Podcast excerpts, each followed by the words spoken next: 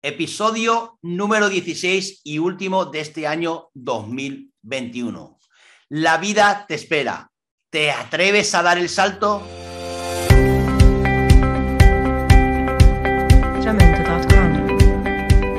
Vida. Estamos en plena Navidad y muy cerca de fin de año. Y no se me ocurre mejor momento para reflexionar acerca de la vida. De nuestra experiencia al terminar el año y de perder el miedo a la vida de atrevernos a hacer eso que tanto deseamos. ¿Cuál es tu mayor deseo? ¿Qué no te has atrevido a hacer durante este último año? ¿Cuál es tu reto de vida para este año?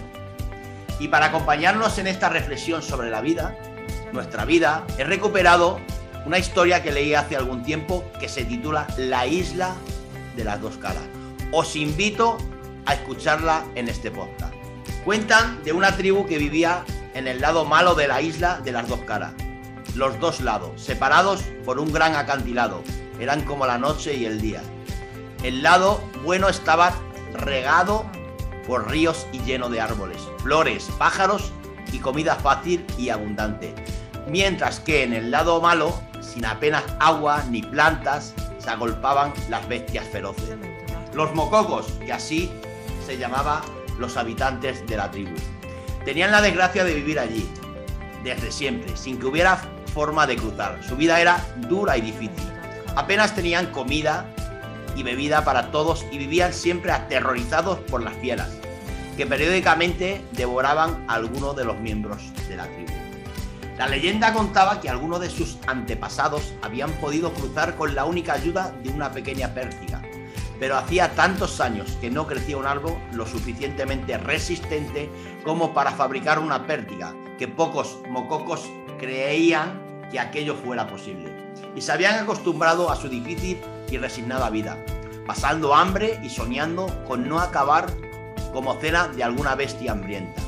Pero un día creció un árbol delgaducho junto al borde del acantilado, que separaba las dos caras de la isla. El árbol era lo suficientemente fuerte para poder construir dos pértigas.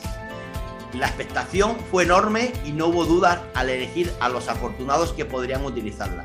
El gran jefe y el hechicero, pero cuando estos tuvieron la oportunidad de dar el salto, sintieron tanto miedo que no se atrevieron a hacerlo. Pensaron que la pértiga podría quebrarse o que no sería suficientemente larga o que algo saldría mal durante el salto. Y se rindieron dominados por sus malos augurios, pensando que podrían ser objeto de burlas y comentarios. Decidieron inventar viejas historias y leyendas de saltos fallidos e intentos fracasados de llegar al otro lado. Y tanto las contaron y las extendieron que no había mococo que no supiera de la imprudencia e insensatez que pondrían tan siquiera intentar el salto. Y allí se quedaron las pértigas. Una mañana, Naru y Ariki par de corazones jóvenes que deseaban en su interior una vida diferente y animados por la fuerza de su amor, decidieron un día utilizar las pértigas.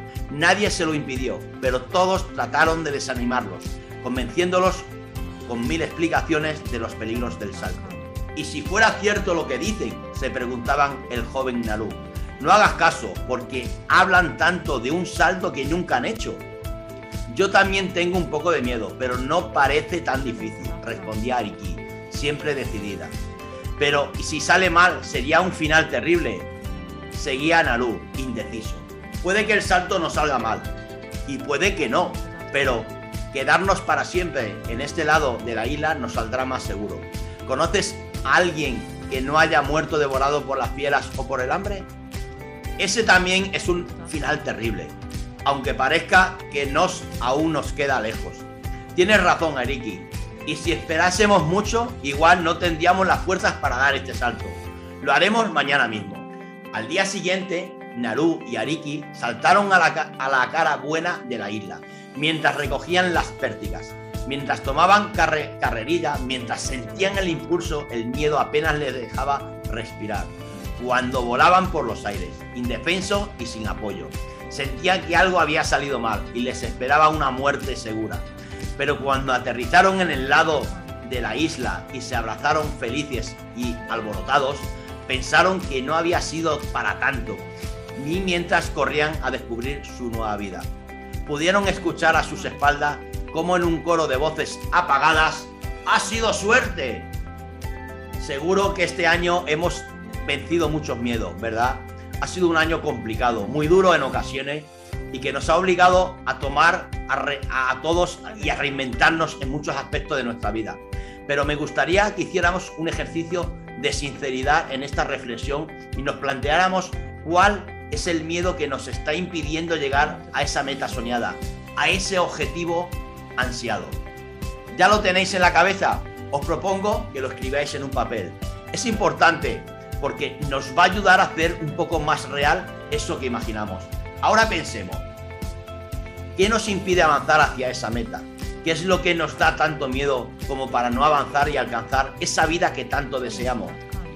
Puede que tengamos miedo al fracasar o a tener que trabajar demasiado duro. Puede que pensemos que no estamos preparados, que todavía tenemos que esperar. Puede que hagamos demasiado caso a esa voz interior que nos dice que no podemos conseguirlo o a las voces que otras personas que en lugar de animarnos nos llenan de dudas sobre nuestra valía. ¿Os identificáis con alguno de estos miedos? En algún momento de nuestra vida todos hemos sentido alguno de ellos, ¿verdad?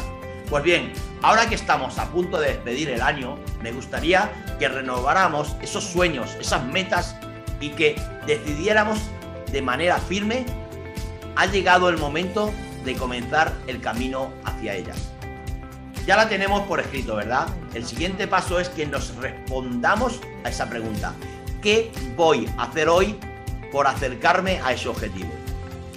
Y que respondamos a esa pregunta cada día, cada mañana. ¿Para qué? Al terminar el día, recuperemos ese papel en el que hemos escrito nuestra meta y apuntemos ese, pasa, ese paso que hemos dado y que nos ha acercado a ella. ¿Qué os parece? Y sí, habrá días en los que no podremos escribir nada, o eso creamos. Porque esos días habremos aprendido, quizás lo que no debemos hacer a lo que nos ha impedido avanzar. Así que también habremos dado un paso, el paso que nos impide volver a transitar realmente por el camino equivocado. Pero dad el salto, no os quedéis mirando a la pérdida sin atreveros a probarla. Hay muchas maneras de seguir avanzando. La vida os espera. ¿Os animáis con este reto de fin de año? ¿Os atrevéis a dar el salto? Nos vemos en el siguiente podcast que ya será en el año 2022. Feliz Navidad y un próspero año para todos.